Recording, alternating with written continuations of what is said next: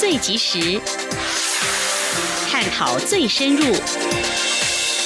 两岸 ING 为您掌握两岸大小事。两岸 ING 节目，黄丽杰、韩启贤制作主持。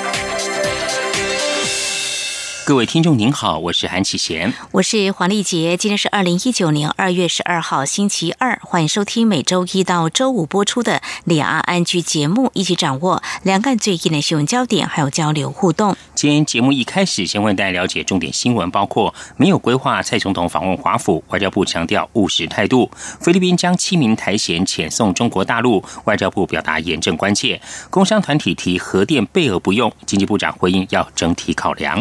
而在掌握新闻重点过后，今天话题要带你一起来关心的是，美中贸易战目前是处于休兵期，双方持续进行协商谈判。蔡英文总统昨天呢特别呼吁中国大陆台商回流，将台商制造转变成台湾制造。不过政府该如何引领厂商回到台湾呢？另外，针对中小企业还有垂直分工特色特别规划的五加二产业，在培育创新人才必须有哪些突破，才渴望有比较好的？推动成效相关的议题，在今天节目当中稍后将会访问中央大学经济学系教授吴大任来观察探讨。至于在第三单元万象安中，我们今天来关心哦，年假结束，各行各业开工，不少上班族拿到了开工红包。有一名台网友连续两年都拿到包三百元的开工红包，到底这数字有什么含义呢？此外，有网友的公司在凌晨两点举行开工仪式，自愿参加，他拿到万元红包，直呼整夜没睡值得。另外，有中国大陆媒体报道，公司行号新春开工，除了发红包激励员工外，也有老板亲自制作贺卡或是发彩票，祝员工新年发大财。嗯哼，听众朋友，你们拿到开工的红包呢？好，我们接下来先来关心今天的重点新闻，轻松掌握的新闻 I N G。针对美国国会议员希望邀请蔡英文总统访问华府一事，外交部北美司司长姚金祥今天十二号指出，目前还是没有规划蔡总统访美，而此事必须在怎么样做、什么样的时间做、什么样的态度做的务实做法下持续推动，并以互信、互利、互惠的原则与美方共同合作。台湾关系法迈入四十周年，由于是美国国会制定、经白宫签署的国内法，因此双边国会互动也成为关注焦点。民进党立委王定宇认为，双边的国会互动相当良好，未来可以持续为行政部门间互动扮演加固的角色。而国民党立委徐玉仁则建议，立法院长苏家全可以代表国会访问美国，借此表达对台美关系的支持。今天记者肖兆平的采访报道。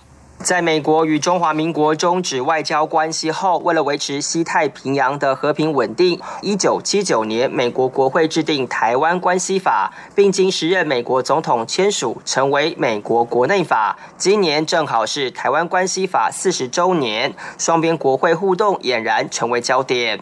原定二月中旬要访问美国国会的台美国会联谊会，因为立法院开议时间提早，访美行程也因此取消。不过，民进党。立委王定宇认为，双边国会近两年的互动相当密切，真正问题在于台美高阶官员如何具体实践台湾旅行法。立法院一定会持续扮演加温角色。他说：“我觉得这样双方的互动一直是非常良好。那目前今年能不能落实台湾旅行法，我们持续努力，但是这牵涉到国际的局势跟。”美国的态度哈，这个不能乐观也不能悲观，我们就是持续的让它加温，那让台湾成为印太地区稳定的基石。王定宇还说，这两年双边行政部门的互动关系也很不错，华府的政治氛围也开始正向关注台湾议题。他认为这是政府的努力以及老天庇佑的正面条件。国民党立委许玉仁进一步表示，立法院有必要对《台湾关系法》四十周年积极正面表态，建议可以透过声明邀请美国国会议员访台，或由立法院长苏家全访美等作为表示支持。他说：“所以我觉得立法院的国会哈，甚至于以院长的高度，他应该呃要发一个声明，好，那甚至于是呃立法院就是说。”呃，院长哈，他呃来去代表到到美国参与相关的一个活动。除了朝野对台美国会互动皆表正面看法外，其实从立法院长苏家全去年两度应邀赴美参加议员马坎与前总统老布希的正式吊唁仪式，就可以知道立法院在台美外交中扮演一定角色。中央广播电台记者肖兆平采访报道。美国的台湾关系法迈入立法四十周年，外交部将以 TRA at 四十台美恒久伙伴作为主轴，规划举办系列纪念活动。外交部还自己设计了一个以 TRA 三个字母组成的钻石形状图像，以此象征台美伙伴关系就如同钻石般恒久稳固，再创闪耀的亮眼成就。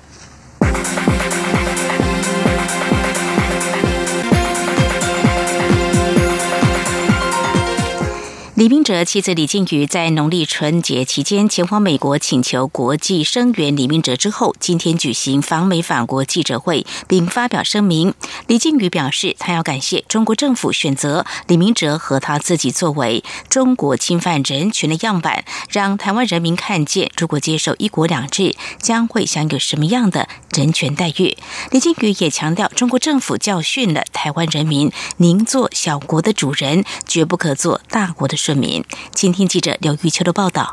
非政府组织 NGO 工作者李明哲妻子李静瑜因控诉丈夫在中国狱中遭非人道待遇，遭中方禁止探监三个月，为请求国际声援李明哲。李静瑜与李明哲国际救援小组于农历春节期间前往美国拜会美国国务院及国会等机构，还与国会共和及民主党重量级众议员会面。李明哲国际救援小组于十二号于立法院举行访美反国记者会，说明。防美成果，李静瑜在会中发表声明指出，这次赴美营救李明哲的国际行动终于进入了一个新阶段。他被邀请参加美国总统川普的国情咨文演说，并被安排坐在第一排，与美国第一夫人仅七八人之隔。据说这是台湾第一次有人受到这种待遇。李静瑜说。他在聆听川普演说时，体会到不是我李静瑜的肉身坐在这里，是绝不屈服中国对台湾人、对任何人做人权迫害的精神坐在这里。李静瑜并说，他们必须共同努力，让中国知道，侵犯了一个人的人权，就是侵犯了全人类的人权。他要感谢中国政府选择了李明哲和他作为中国侵犯人权的样板，让台湾人民及国际社会赤裸裸。我的看到，如果台湾人民接受一国两制的后果，如果台湾人民接受一国两制，如果台湾变成中国的一部分，台湾人民将会享有什么样的人权待遇？我仅向中国政府的睿智表现行九十度的最敬礼，表示致谢。是你们公然教训了台湾人民，宁可做小国的主人。而绝对不可做大国的顺民。敌人教你的，往往是最珍贵的。台湾关怀中国人权联盟理事长杨宪宏表示，此行他们由与我驻美代表高硕泰以及代表处政治组组长赵怡翔会面，而适逢台湾关系法四十周年。杨宪宏转述，高硕泰提议台美关系不再以军售议题作为连结，而应该与人权作为连结。高寿泰更建议李明哲如果被释放，要在双向园举办感恩参会。杨宪宏也指出，在访美过程中，民主党议员麦高文当下表示将与众议院议长佩洛西讨论如何营救李明哲，显见营救李明哲已成为美国共和和民主两党的共识。中央广播电台记者刘秋采访报道。遭中国大陆关押的李明哲妻子李静瑜日前应邀访问华府，外交部今天十二号表示，正面看待民间团体营救李明哲作为，未来仍将继续为家属及民间团体提供必要协助，希望能有助于营救李明哲工作。以下记者王兆坤的报道。外交部北美司司长姚金祥表示，李静瑜这一次是应美国联邦众议员邀请赴美，外交部相信此举有助于增进美国各界。对于李明哲在中国大陆处境的关注，姚金祥指出，外交部基于捍卫民主人权的立场，对于民间团体主动发起营救李明哲的作为，都会采取正面态度，并提供必要协助，而且这样的立场将一直持续。姚金祥说：“未来我们也还是会继续的跟呃李静瑜女士以及相关的民间团体啊积极的配合，来呃希望能够的对营救李明哲先生的这个工作有所注意。”姚金祥表示，外交部在李静瑜出发前，有透过台湾关怀中国人权联盟理事长杨宪宏讨论如何提供相关协助。外交部长吴钊燮也指示驻外管处全力配合，所以李静瑜在华府期间，住处都有提供必要协助。中央广播电台记者王兆坤台北采访报道。去年十月下旬，菲律宾警方在北伊罗科斯省顶拉斯镇破获了可疑电信诈骗据点，逮捕二十五名嫌犯，其中十三人为台湾籍。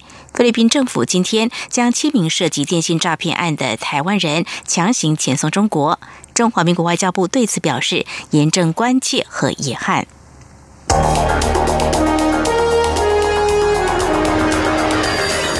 最敏锐的新闻嗅觉，延伸您的视野，让您听到最硬的两岸焦点。连线访问这次随团出访的央广记者王维婷。是的，今天在大陆福建平潭举办了一场两岸关系研讨会，对世界经济与亚洲会产生哪些影响呢？其中五百个是感染艾滋病的孩童，那分散在呃广东。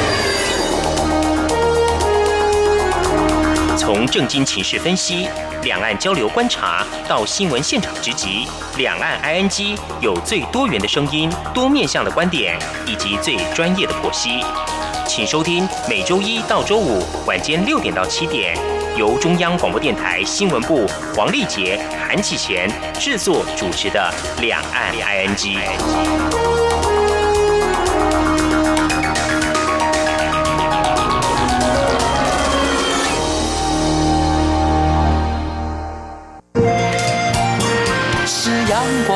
光打开了世界之窗，是阳光翅膀，环绕着地球飞翔。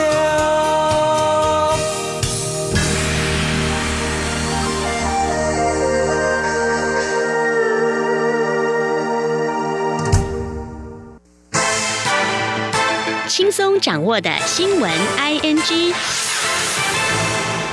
针对桃园市技师工会华航分会罢工事件，工会要求自凌晨一点起展开第三次劳资座谈会。交通部随即回应表示，感谢工会愿意重启座谈，交通部随时欢迎。目前华方面有回复乐乐于配合，同时将邀请劳动部及桃园市劳动局代表与会。交通部指出，目前已协调场地委外单位，将于明天十三号凌晨一点开始，于交通部集思交通部会议中心五楼集会堂举行，并由政务次长王国才主持。交通部长林佳龙则将于会前十分钟于会场发表谈话。此外，会议也将依双方及各界要求，全程开放媒体入场拍摄及旁听。不过，交通部也提醒场地管理委外单位及媒体采访单位，其工作人员执行勤务应符合劳基法规范。而华航稍晚也已回应表示，已收到交通部通知，正通知谈判代表中，预计将同意参加第三次劳资座谈。经济部长沈荣金今天向七大工商团体说明能源政策评估结果。全国商业总会理事长赖正义会后指出，尽管能够接受政府保证不缺电，但是绿能、天然气发电占比过高，恐怕会有天后战争等变数，衍生供电疑虑。希望核电能够备而不用。沈荣金会后受访时回应，天然气发电方面将会加大液化天然气储存槽的容量、安全存量，让大家放。新。至于核电备而不用一事，则需要整体考量。今天记者谢嘉欣采访报道。经济部在春节前夕公布能源政策盘点结果，仍引起工商团体缺电质疑。部长沈荣金十二号倾向七大工商团体说明，包括各电力机组新建、扩增、除役时程，并要确保这些工程能如期如职完成等，强调政府能稳定供电，让企业安心投资。对于金长挂保证稳定供电，全国商业总会理事长赖正义会后受访表示，听起来未来供电没有问题，但是工商界仍会担心，因为绿能天然气发电占比高，万一受到天灾战争影响，全台仍有停电风险，影响投资。工商团体也希望政府能积极与中南部沟通，让核电备而不用。他说：“现在有核电厂的县市呢，是反对储存这一些废料放在他们那个县里面。”没有地方去，就造成没有办法继续使用核电哈。但不过我们建议部长应该继续去沟通，反正都很难了哈。发展再生能源也很难，沟通这些环保的问题也很难。但是总是建议政府还是积极的要去做沟通了。针对工商团体对天然气发电的疑虑，沈荣金会后则表示，政府会加大液化天然气储存槽容量，提高安全存量，来让大家放心。至于媒体追问核电是否备而不用，他仅回应这要做整体考量。另外，有关中南部地方首长要求南电不北送，赖正义转述沈荣金会中提及，将来中南部电力可能自己都不大够用，未来应该没有北送的问题。中央广播电台记者谢嘉欣采访报道。过年期间，鸡蛋抢购一空，蛋价又飙上新高。针对鸡蛋供应不足、价钱飙涨，行政院秘书长李梦燕今天十二号受访时表示，行政院和农委会研商后，已经启动了南蛋北送和老母鸡研议，继续产蛋。二月初增加美国和日本鸡蛋进口，以疏解蛋荒。以下记者王维婷的报道。去年八二三水灾淹死五十万只蛋鸡，造成鸡蛋供应量不足，加上天气寒冷，鸡蛋减产，造成民众反映在过年期间买不到鸡蛋，且蛋价也飙上二十年来新高，来到每台金新台币三十六点五元。对此，行政院秘书长李梦燕十二号受访时表示，年前的物价稳定小组会议已经讨论过鸡蛋供应量的问题，农委会之前也反映此事。经过讨论，除了已经启动的南蛋北送老母鸡研议之外，二月初增加美国和日本鸡蛋进口，渴望疏解缺蛋现象。李梦燕说：“现在农委会呃，除了南蛋北送，那另外也鼓励他。”鼓励业者先多产，比如说他可能要淘汰的的老的母鸡哈，目前先让它继续。那另外，它也启开始启动，从二月初进口的这个鸡蛋，从日本跟美国进口，如果中东中东开始的时候，我想很多问题就会得到疏解。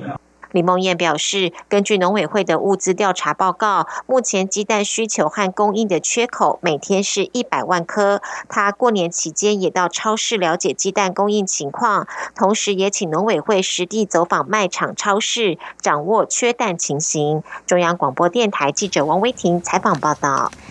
行政院收集各部会民怨表格，并且根据部会回函逐一解决问题，包括简化新台币五十万元以下汇款程序，缩短入山证的申请时程，暖冬补助款项预先核拨，禁用巴拉松延后实施等。行政院秘书长李梦燕在今天表示，教育部也正在研议微调准公共化的补助集聚，预计三月提出方案。今天记者王威婷的采访报道。行政院秘书长李梦燕就任后，请各部会盘点与人民相关的措施，并提出改善民怨对策。政院日前已经收集到八十几案民怨表格，目前已经改善十几项。李梦燕十二号举例，简化新台币五十万元以下汇款程序，禁用八拉亿延至明年二月实施。发出解释令，解套酒吧调酒被检举为私酒。过年前先核拨暖冬补助款项，协助旅宿业者周转，以及缩短入山证申请程序，方便国际旅客旅游等。李梦燕也指出，日前有幼儿园业者希望教保员薪资能够反映城乡差距，教育部也正在研议调整准公共化托育政策中幼儿园业者的补助集聚，预计三月底提出方案。李梦燕说：“另外在努力中的还包括像呃私幼、公幼、公公共化，呃这个部分也有很多业者反映。”呃，教育部目前正在研拟方案，呃，教保员的最低薪资，啊，那他们希望要有城乡的差距，有城乡的不同，是同仁。李梦燕表示，目前仍有四十几案民怨待处理，有些需要修法，例如海外资金回台投资税率、公投榜大选选务问题等。他也说，部会仍会持续统计呈报民怨表格，只要有需要，政院就会处理改善。中央广播电台记者王威婷采访报道。在关心二零一九台北国际书展，今天起十二号在台北世贸一馆、三馆盛大登场。副总统陈建仁亲临揭幕。副总统指出，自由开放的出版文化是台湾珍贵资产。文化部已陆续推出各项政策，发掘台湾故事内容，为出版界注入活水。政府也会与出版界一起努力，让世界看见台湾充满自由活力的出版产业能量。以下记者郑祥云、江昭伦的报道。在德国人声团体阿莫库优美的歌声中，为期六天的2019年台北国际书展十号起正式揭开序幕。今年书展邀请德国担任主题国，冯希拉赫等多位重要德国作家与德国法兰克福书展主席尤根博斯都将现身书展，与读者面对面交流。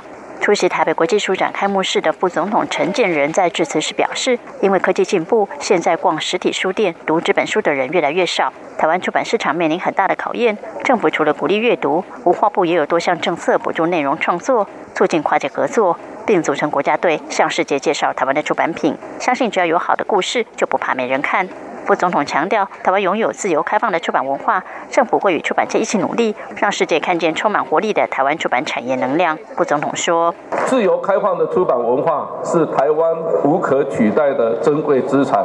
确实，像刚才说到的，书籍就是一个可期待的魔术。所以，我很希望未来国际社会看到台湾的时候，不是只有卤肉饭、鸡排或者珍珠奶茶，更重要的是让他们能够看到。”充满着自由、多元、活力的出版产业，这也是我们台湾的骄傲，我们台湾未来要努力的目标。此后，副总统也为今年书展大奖与金蝶奖得主颁奖，并到主题国德国馆参观致意，同时逛书展买书，还买了漫画家郑问的《三国演义》、阮光明的《用酒干妈点》等书，准备送给孙女看。今年台北国际书展有多达五十二个国家、近八百家出版社参展，图书馆更有波隆纳三十周年主题馆。展出台湾历届参加意大利布隆纳插画展的精彩作品，多达上千场的活动讲座，邀请所有书迷参与这一年一度的书展盛会。中央广播电台记者郑祥云、张昭伦台北采访报道。黑鹰直升机在去年二月后送病患回到本岛就医，不幸坠海。随机协助后送的蔡姓护理师也不幸罹难。不过，考试院持续部在去年发出公文，必须等费安报告出炉之后，才能够决定是否发出最高等级的抚恤金。对此，行政院今天表示，蔡姓护理师是行政体系的公务员，他恪尽职责，救人一命，勇于冒险搭机，因公殉难。对于全序部的判断不能够接受。行政院呼吁考。考试院尽快检讨程序，发给家属抚恤金。卫福部疾管署今天十二号指出，今年受惠暖冬，春节类流感就诊大约十万人次，比去年同期减少两成，但这个流感。即重症的个案高达四百七十五人，是近五年同期第二高。流感疫情恐延烧到二月底，民众不可轻忽。另一方面，日本去年九月起的流感季病例数已经逼近千万大关，国人赴日本旅游需特别留意。除了日本以外，近期北半球温带地区多数国家仍属流感流行期，像是欧洲、香港、新加坡及中国大陆等地的疫情都处高峰。美国、加大及韩国则处于流行期，出国务必做好防疫。台湾观光新南向传捷报，澳洲市场二零一八年访台人次首度突破了十万，成长率达到百分之十二点八二，其中超过半数是以旅游为主要目的，凸显台湾逐渐成为澳洲旅客的观光目的地。澳洲旅客昔日很少有赴台湾旅游，观光局为了推动新南向政策，透过驻新加坡办事处主动出击，多次到澳洲参展，并且期盼能够抢见滩头堡。以上就是今天的重点新闻。这里是中央广播电台，您现在所收听的节目是两岸 G，稍后为您进行话题 I N G 单元。敏锐的新闻嗅觉延伸您的视野，让您听到最硬的两岸焦点。连线访问这次随团出访的央广记者王维婷。是的，今天在大陆福建平潭举办了一场两岸关系研讨会，对世界经济与亚洲会产生哪些影响呢？其中五百个是感染艾滋病的孩童，那分散在呃广东。从正经情势分析。两岸交流观察到新闻现场直击，两岸 ING 有最多元的声音、多面向的观点以及最专业的剖析。请收听每周一到周五晚间六点到七点，由中央广播电台新闻部黄丽杰、韩启贤制作主持的《两岸 ING》。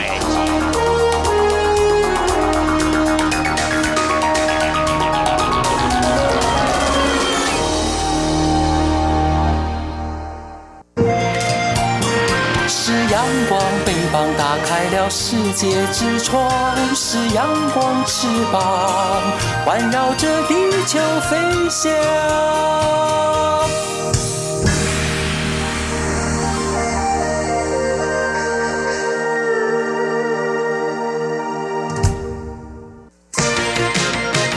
您最想关心的话题，ING。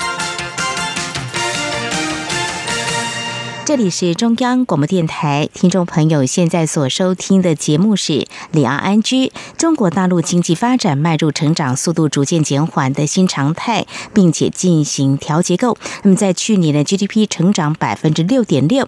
至于行政院主席总处估计，台湾去年还有今年经济成长，则是分别为百分之二点六六以及百分之二点四一。而去年因为美国和中国大陆贸易逆差，引发相互加征关税，冲击哪些产业？而蔡英文总统昨天在大陆台商春节联谊会中呼吁台商回台投资，将台商制造转变成台湾制造。而政府推动五加二产业拼经济下有哪些机会跟挑战呢？相关议题，我们今天节目中访问到中央大学经济学系教授吴大任，我们解析探讨，非常欢迎教授，您好。好，两位主持人还有各位大家好，好，非常欢迎吴教授啊。我们知道从去年开始啊，美中贸易实施报复关税，那么到今年的一月一号止啊，已经有两波的加征关税。呃，就您的观察，是不是可以跟我们的听众朋友说明一下，大概主要涵盖哪些产业呢？其实它涵盖的产业呃面向也是蛮广的了哈，不管是科技业，还有一些传统制造业都在里面，金额可能有到三千亿美金。是涵盖范围非常的广哈，那你可以帮我们呃说明一下，这对于在中国大陆的台商呃可能会受到哪些影响呢？对中国的台商来讲哈，就是我们在中国的这些台商，他们主要生产的产品哈也是以出口为主嘛。那当然从中国出口到其他国家的产品里面，美国也是很大的一个部分。所以中美贸易战呢，它所产生的影响，主要是科比较高的关税嘛。那目前是科百分之十。嗯，哦，所以对台商来讲，将来他们出口到美国，它的产品因为在中国大陆制造。所以到了美国，它的产品的价格就会上升百分之十啊，因为科关税的关系。所以说呢，我们可以看到直接的影响啊。但，除了这个直接的影响之外，中国政府哈，它也是做出一些调整。那所以说，实际上以目前的状况来看，对台商直接影响并不是太大。那最主要呢，就是中国呢，它在去年下半年开始就让人民币贬值。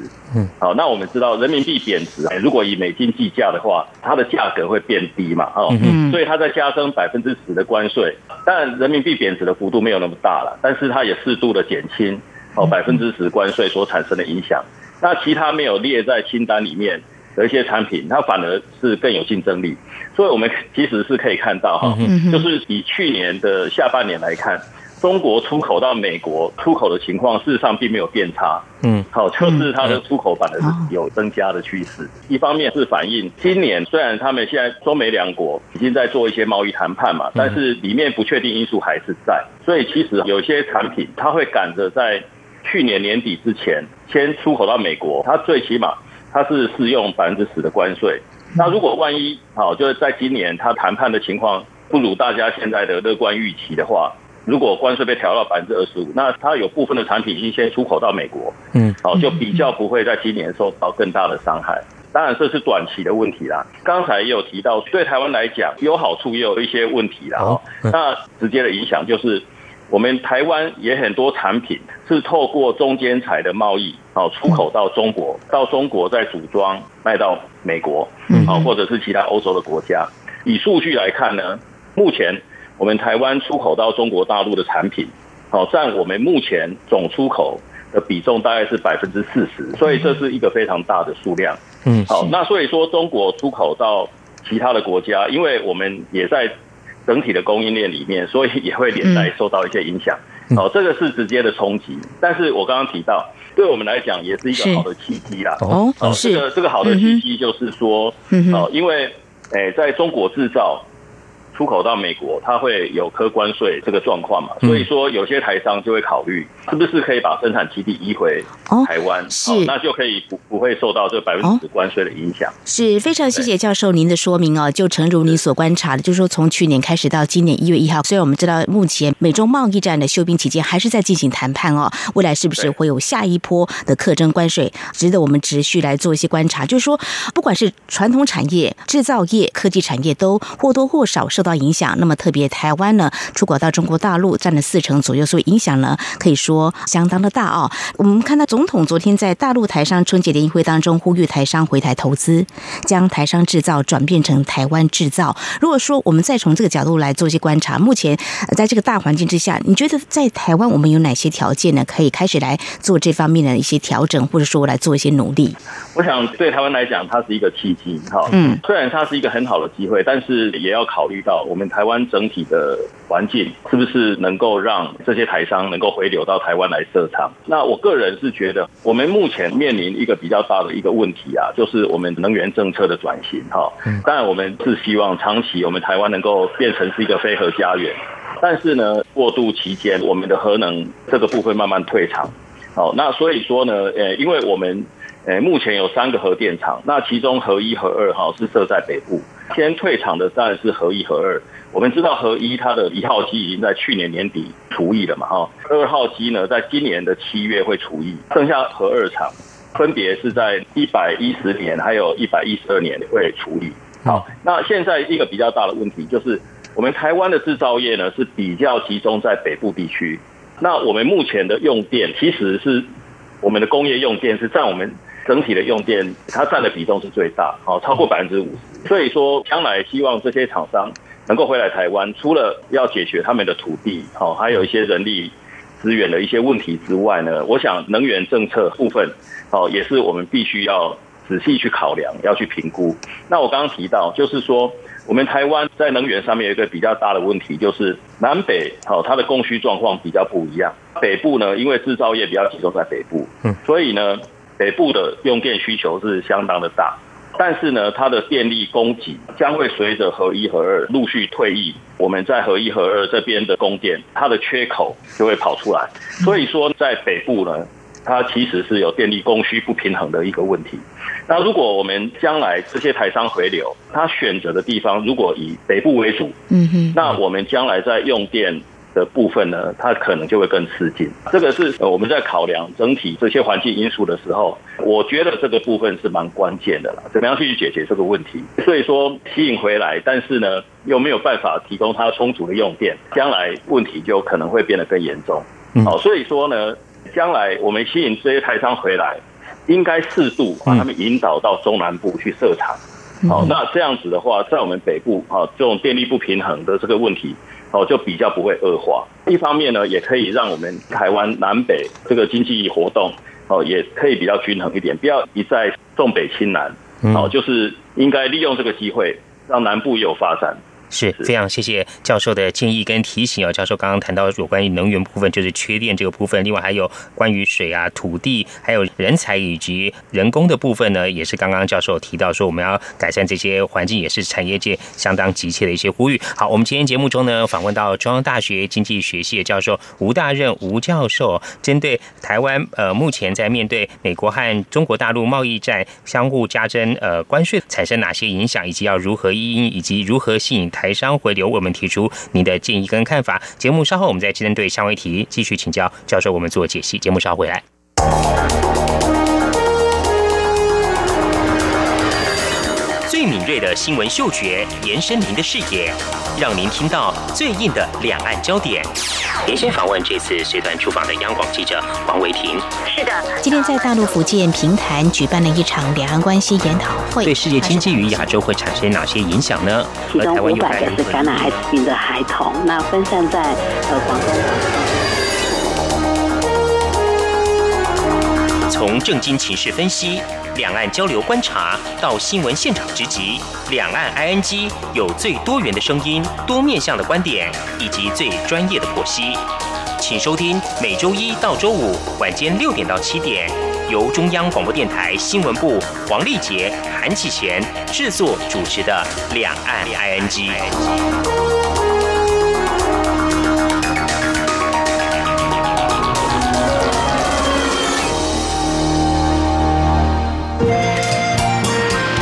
阳光，翅膀打开了世界之窗；是阳光，翅膀环绕着地球飞翔。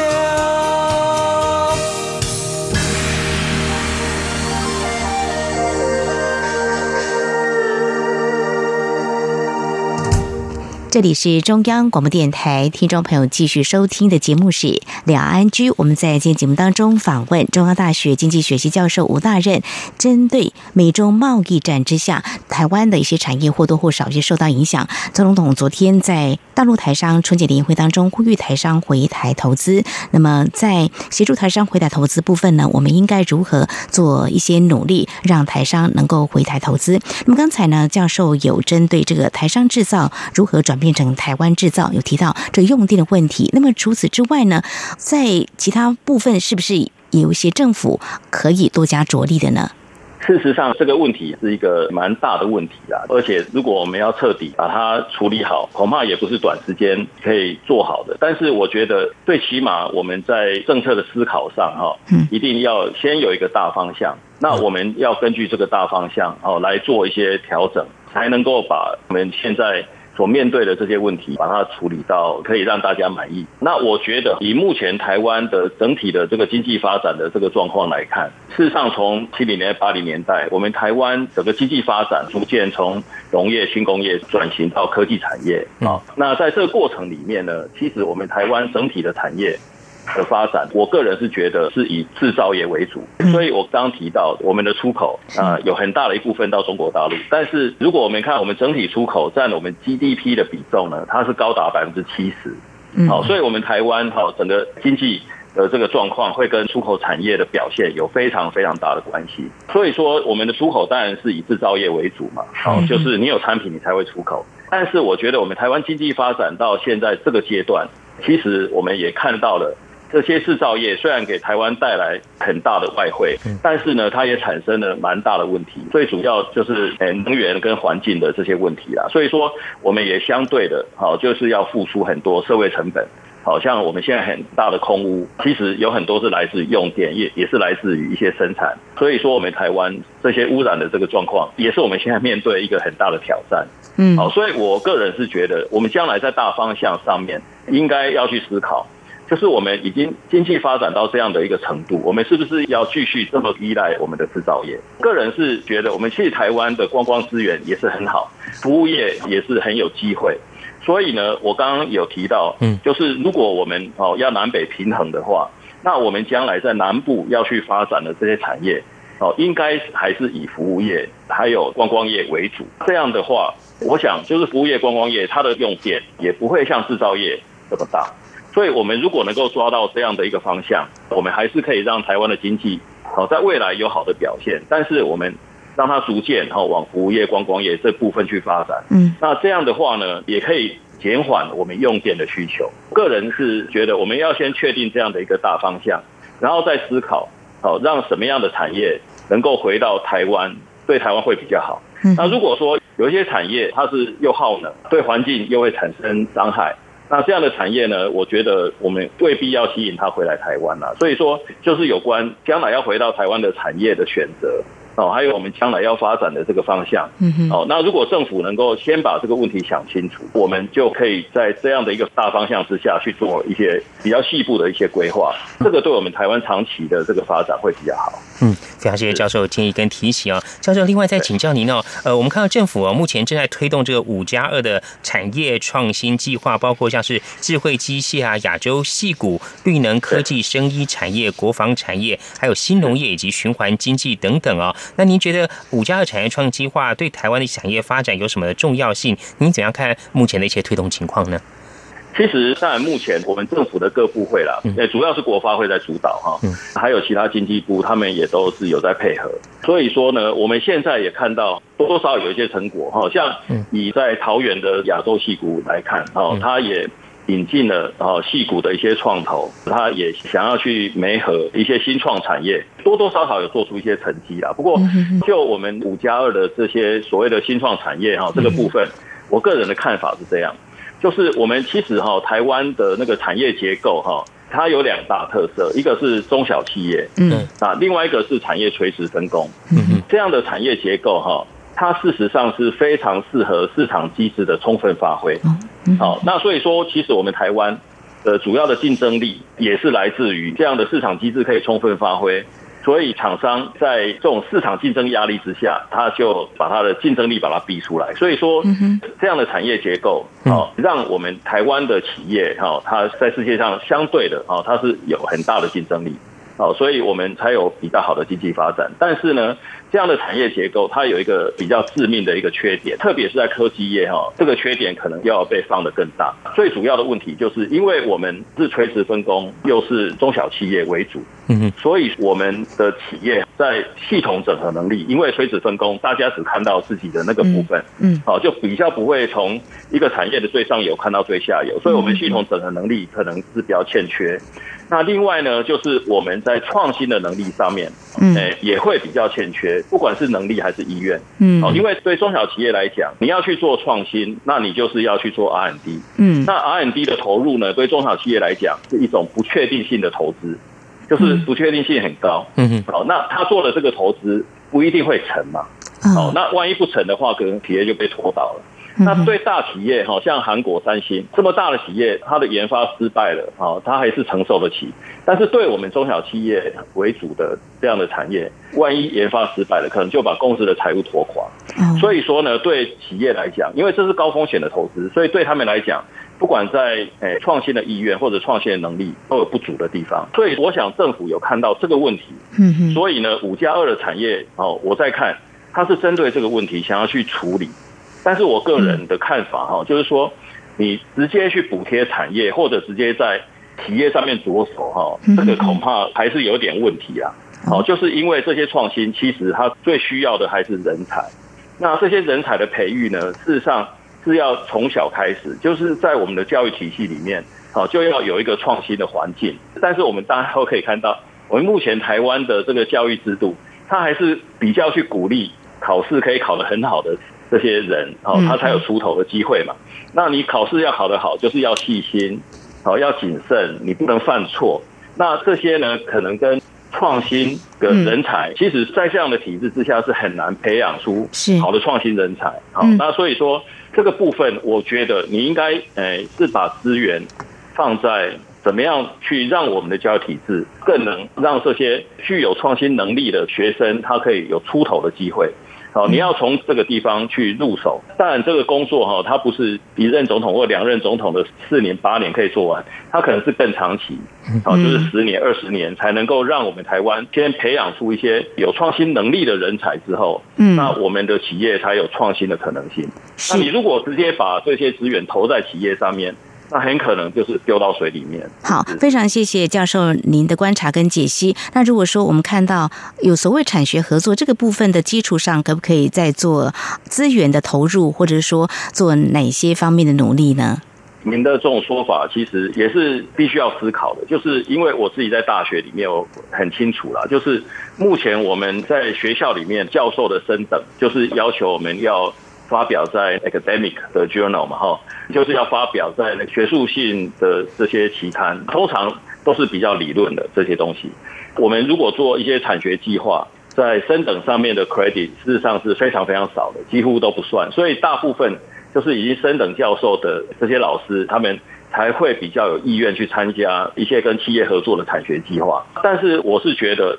其实我们在大专院校或者一些研究机构，我们是有不错的研发能量，但是呢，没有办法跟企业哦去做更好的结合，这也是蛮可惜的一件事情。所以，如果我们能够在整体的这个大学的升等制度里面再去做一些调整，嗯，好，让能够协助企业有创新成功的这些学者哦，或者这些年轻的老师，他们在升等上面可以得到比较大的 credit，这样的诱因机制，我想就可以触发有更多产学合作的可能性。嗯哼，非常谢谢教授说明跟建议哦。那另外要请教教授，刚刚教授稍早也谈到说，呃，像是我们台湾出口呢是呃集中在中国大陆，包含香港市场，将近有四成左右。而在目前美国和中国大陆贸易战下哦，您觉得我们台湾要做好哪些准备来应应可能的一些影响跟发展呢？其实，如果以今年的整体的经济表现来看哈，嗯，我想我们从去年哈第四季的这些经济数据哈。就可以看得出来，在出口的部分，还有制造业的部分呢，就已经开始有一些萎缩的状态。好，就是在十一月份以后呢，中华经济研究院它发布的那个 PMI 指数，嗯，好，就是在去年十一月掉到五十以下，嗯，好，就代表我们整体的制造业哈，它是呈现一个紧缩的一个状态。后来的十二月份，还有今年的一月份。这个数字没有改善，都还是在五十以下，所以这表示我们制造业目前因为出口不振，因为我们的订单也有在下降，所以说现在可以看得出来，从去年第四季开始，我们的出口已经有一些警讯了。我想，因为中美贸易大战，它的影响不只是中国、美国或者台湾，哈，它全世界。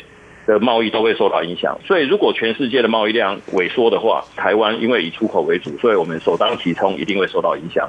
那事实上，在去年第四季已经可以看到这样的一个迹象，所以我个人的判断，我们今年台湾经济在出口的部分。真的是会有很大的疑虑，就是中美贸易大战所产生的影响。是非常谢谢教授您的观察解析。那么，如果说我们的出口不振的警讯已经出现的话，如果我们再看到说台湾怎么样来分散市场，或者说来促进台湾的出口成长，比如说台湾融入区域经济组织，或是跟一些国家签订啊一些贸易协定，您的看法不晓得是怎么样？呃，我觉得这个缓不济急啦，因为这个签订贸易组织，这个都是蛮长期的工作，也是要谈很久。是，但是我个人是觉得，我们台湾在今年虽然出口表现会有疑虑，但是我对整体的经济表现也不会太悲观。最主要的原因是因为我们今年的内需可能比较有机会。嗯，好，因为我们内需最主要就是国内消费，还有我们的国内投资嘛。嗯，那刚刚提到的就是台商回流回来台湾投资。等于是我们的内需，就是国内投资这个部分，它有成长的可能性。另外，我们可以看到，从去年年底开始，像高雄的经济情况好像也还不错。嗯，好，就是它的消费，还有一些国内外要到高雄投资。我看高雄市政府也宣布，有很多企业也准备到那边去投资。目前看到的比较大的两个点，当然一个是在高雄南部地区，嗯，另外一个呢就是在桃园，因为桃园呢它腹地比较大，那它又离机场近，所以这两个。地区啊，就是南北这两个地区，它在今年国内投资的这个部分，其实是蛮有希望，有不错的表现。其实就会带来一些相关的一些经济活动嘛，就是你要盖厂房，建筑业它也会有相对比较好一点的表现。所以考虑了这些因素，我认为我们台湾今年的情况应该是有点外冷内热，或者是内温，至少应该是内温。好，所以我们的内需的。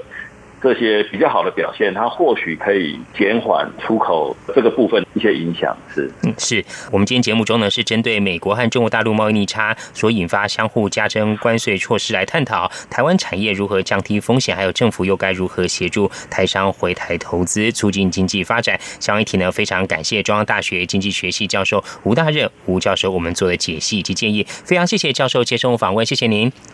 哎，谢谢，谢谢教授，谢谢。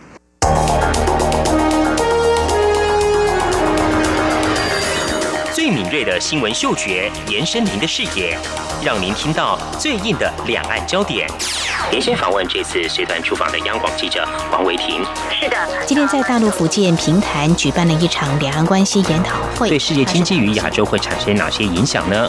其中五百个是感染艾滋病的孩童，那分散在呃广东。从正经情势分析、两岸交流观察到新闻现场直击，两岸 ING 有最多元的声音、多面向的观点以及最专业的剖析。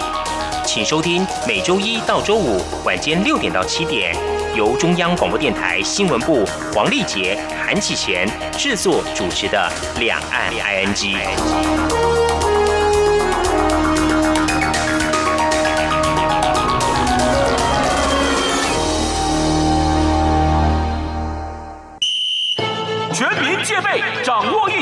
二步一要，非洲猪瘟 out。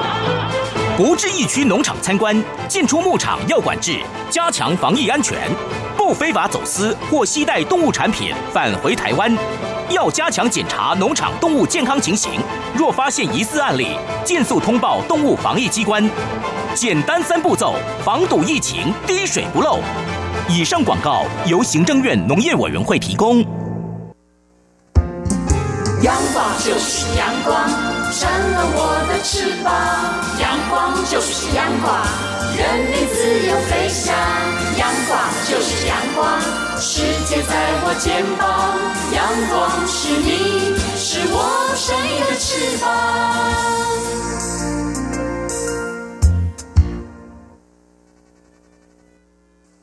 挺新鲜的，最火的万象 ING。这里是中央广播电台，您现在所收听的节目是两岸 G，到了万象 ING 单元。丽姐，年假过完了，哎本周是上班族的开工日。看日子哦，农民历的话，其实上周五啊，八号也是蛮多商家选在那一天来开工的。嗯那很多商家是选在本周一十一号开工。另外呢，有些上班族啊，自己多放几天，嘿嘿嘿本周也会陆陆续的开工了。好，那讲到开工呢，上班族其实蛮期待啊，开工会有一个喜气的开工红包。哎，不过呢，就是有一个网友，嗯，他拿到红包之后，他有点疑惑，嗯，他想说去年他就有这个疑惑，今年呢还是一样拿到这个里面包的金额，嗯。三百块新台币。哦，如果我我自己的想法，一般好像都双的会比较多，嗯对好像双数比较过年 对呀、所以呢，他实在忍不住心中的疑团，嗯他就把资讯呢就贴到网络上，嗯请求网友嗯。看门解答。好结果呢，有网友讲说。是不是无三不成理啊？嗯，另外还有人讲说，是不是取谐音啊？哦这个三百块跟台语的撒巴上班，哎呀哦，哎哎哎，嗯，对，这个有点谐音哦。是那还有人讲说啊，搞不好是取个吉祥，说三阳开泰啦。也蛮不错的，很棒啊。那还有人就是讲比较有趣的啊，说这个两百块会被嫌少，所以多包一百。还有是不是多放了一百呢？啊，这这这也有可能啊。不过呢，很多人就说啊，其实啊有就不错了啊，有总比没有好，而且最重要只是一个开工吉利的部分了哈。哎，不过说真的，我在包红包的时候，我会算好几次，是不是有两张粘在一起，或是少放了一张啊？哎就是因为我习惯就是包个双数这样子。对那我们看看中国大陆有几家大型的科技公司啊，嗯今年的开工红包也引起大家的关注哦。像是有一家公司啊，不只是发实体红包，而且呢还可以领到微信红包跟 QQ 红包。哇，这个还蛮贴心的，甚至哦有员工为了领这开工红包啊，嗯凌晨三点多出来排队。那另外一家科技公司呢，他们是让员工哦线上随机抽取红包，嗯哎，这红包金额呢有二点八人民币到一万两千多块不等。嗯啊还有随机的彩票一张。哎呀，另外，他还发了一些种子。哦代表这个欣欣向荣啊，哦比如像向日葵啊、番茄、辣椒等等的、哦。嗯另外还有一家公司，老板亲自发红包。嗯，哦，那还为员工准备早餐，所以呢，员工来开工那天呢，除了领红包之外呢，可以跟老板一起拍照，还可以吃到这个早餐等等。哎，我觉得蛮好了，开工就让员工心情很愉快，否则呢，连放好几天假，有些人心收不回来。但是第一天就让你有上班的好心情。嗯，另外呢，中国大陆的有一个媒体哦，整理了大概有几种形式啊。嗯第一种呢就是直接发红包，哦，像我们刚刚有谈到说哈，就老板直接发了。嗯嗯另外比较窝心的，嗯。就是老板亲自制作贺卡。跟红包信封，嗯，这也是给员工一种比较贴心的感觉哦。对。另外还有就是发彩票啦，彩票哦就是你可以中个大奖，就是真的是发财。像有一名这上班族说啊，彩票每张金额才两块哦，就是一个希望啦，是啊讨个吉利啊、嗯等等之类。另外，台湾啊有一名网友，嗯，老板是算日子还算时辰，嗯嗯结果呢是在凌晨开工。哇，那有几个员工会到哈？哎，他们老板说，因为时间比较奇特啊，不强制参加。嗯，他左想右想，还是决定熬夜来出席。哦，结果没想到他获得了一个大惊喜。他说嗯，整晚没睡呢，值得了。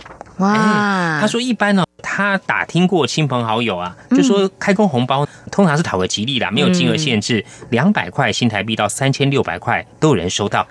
不过呢，当天啊，因为他凌晨去啊，老板就包了一个大红包，哇，多大？一万块！哇，真的够大方了。结果网友呢，看到这个相关信息说：“ 哎呀，早知道这样，我爬也要爬过去啊。”所以说，哎，这个早起的鸟儿是有虫吃吧？嗯，没错没错。那另外还有人讲说，因为他不强制参加哦，所以呢，他可能把那些原本预计不会来的人的钱就加到上面去。啊嗯，有人说是太有诚意了啊。嗯，那另外这是一个人力公司。Yes 一二三求职网做一个调查哦，就是上班族在开工的时候最想对老板说哪些话？嗯，结果这个第一名就是可以帮我调薪的吗？你看，这很多是上班族的心声啊！哎，我们升官发财嘛哈，就新年可以发财。嗯，第二个呢？感谢您的照顾，但是我想准备走人啊！这个也未什么？这个年后转职潮啊！第三呢是，哎呀，太小气了，年终分红太少，抱怨一下啊！哎，其实这个也有点，也是说，老板，你可以帮我加薪哦，是感觉是一样的啊。另外，上班族的愿望的话。有超过一半的人是希望这个身体健健康康了哈，是，这是大家最健康是财富，才可以拼工作，没错，大家最需要的。嗯，好，另外我们看到有一名网友啊讲说，星期一呢他们公司开工，像我刚是稍早讲的，有人想说自己再多放个几天，对，晚几天开工。因为他说，其实呢，廉价回到南部去啊，嗯，因为要玩啊，还有跟亲戚朋友互动啊，其实完全没有休息到，还有在开车回来啊，好累。他想一个请假理由，嗯，但是不知道怎么想，就想说看网友有没有好点子啊。结果网友有些人就讲说啊，你就直接跟老板讲身体不舒服，我就是要再请一天，对嘛，蛮合理的啊，对不对？那还有人用离奇招数啊，啊，什么招数？他家的所有宠物啊，满月。要帮宠物过生日哈，等等之类的啊，要多请一天。另外还有一个就是跟时事连结啊，他说有航空公司罢工啊，所以班机没有飞回来，我还在国外哦，实在没有办法回来等等啊。不过有人讲说啊，他不管提出什么理由，一定会被主管刁难的，所以还是请不到。哇，所以呢是如果没有请假，就乖乖来上班嘛。这个上班症候群啊，我们讲说礼拜一有 Blue Monday 啊，礼拜一症候群，那其实年假过后或年假过后呢，这个连续假期很长啊，心还没有。收回来，像是中国大陆有媒体有整理哦，有哪几种情况？第一个就是说，他在年假期间宅在家里，嗯，其实也没有出去走走哦，也没有跟亲朋好友太多互动呢，哎，就在家里看电视啊，玩玩电动游戏。要上班的时候，突然觉得眼睛发干呐，头重脚轻哦，所以呢，这时候啊，其实应该适度有些调试啊，然后收假最后这几天，不要一直看着这些电视啊、电脑等等之类。嗯，那另外还有一种就是。春节期间作息很混乱，是有时候熬夜随性一点，熬夜玩啊等等之类啊，作息不正常哦。嗯，这时候呢，就是也是在收假这几天或者要上班这几天，赶快的恢复原来生活的一些规律啊。嗯，还有另外在春节的时候，好吃的东西太多了，暴饮暴食啊。到了后面几天呢，要上班的几天呢，就会感觉没有胃口。其实这时候呢，吃比较清淡一点，让肠胃好好的休息一下。同时呢，也多到一些户外去走动走动啊，这样子的话，让身心都会调整比较好的一些状况。对，如果说我们的听众朋友，您到今天还持续呢放年假的话，就可以赶快做个调整。如果说今年已经来不及，已经呢回到工作岗位，那还是要赶紧做调整，不过是等明年过年的时候啦。好，另外还有就是上班的时候啊，感到精神涣散，这时候怎么办呢？尤其是刚上班这几天哦，就建议啊，第一个呢，哎，可以把一些要做事项。用一些便利贴，或记在记事本上，就贴在这办公桌前面，强迫自己赶快进入状况，然后把身心状态赶快调整回来，迎接上班，为新的一年再出发。好，放完年假呢，要上班，手脚不听使唤。其实我觉得大脑真的有时候需要休息了哈。大脑现在要开始慢慢运转了，祝大家呢都能够赶快呢收心，然后呢面对新的一年的工作的挑战，也希望有更好的收获。好，这今天晚上继续跟听众朋友分享。节目尾声再和听众朋友们呼吁一下，如果说。说听众朋友们对我们节目任何建议看法，非常欢迎利用以下管道来告诉我们：传统邮件寄到台湾台北市北安路五十五号两岸安居节目收；电子邮件信箱，我们节目有两个，一个是 i n g at r t i 点 o r g 点 t w，另外一个是 QQ 信箱一四七四七一七四零零 at qq dot com。另外呢，我们也可以透过 QQ 即时互动，QQ 码一四七四七一七四零零。此外，也非常欢迎听众朋友加入两岸居。脸书粉丝团，在脸书的搜寻栏位上打上节目名称“两岸安居”来搜寻，就可以连接到我们的页面了。好，那么这是今天节目，非常感谢听众朋友您的收听，祝福您，我们下次同时间空中再会，拜拜。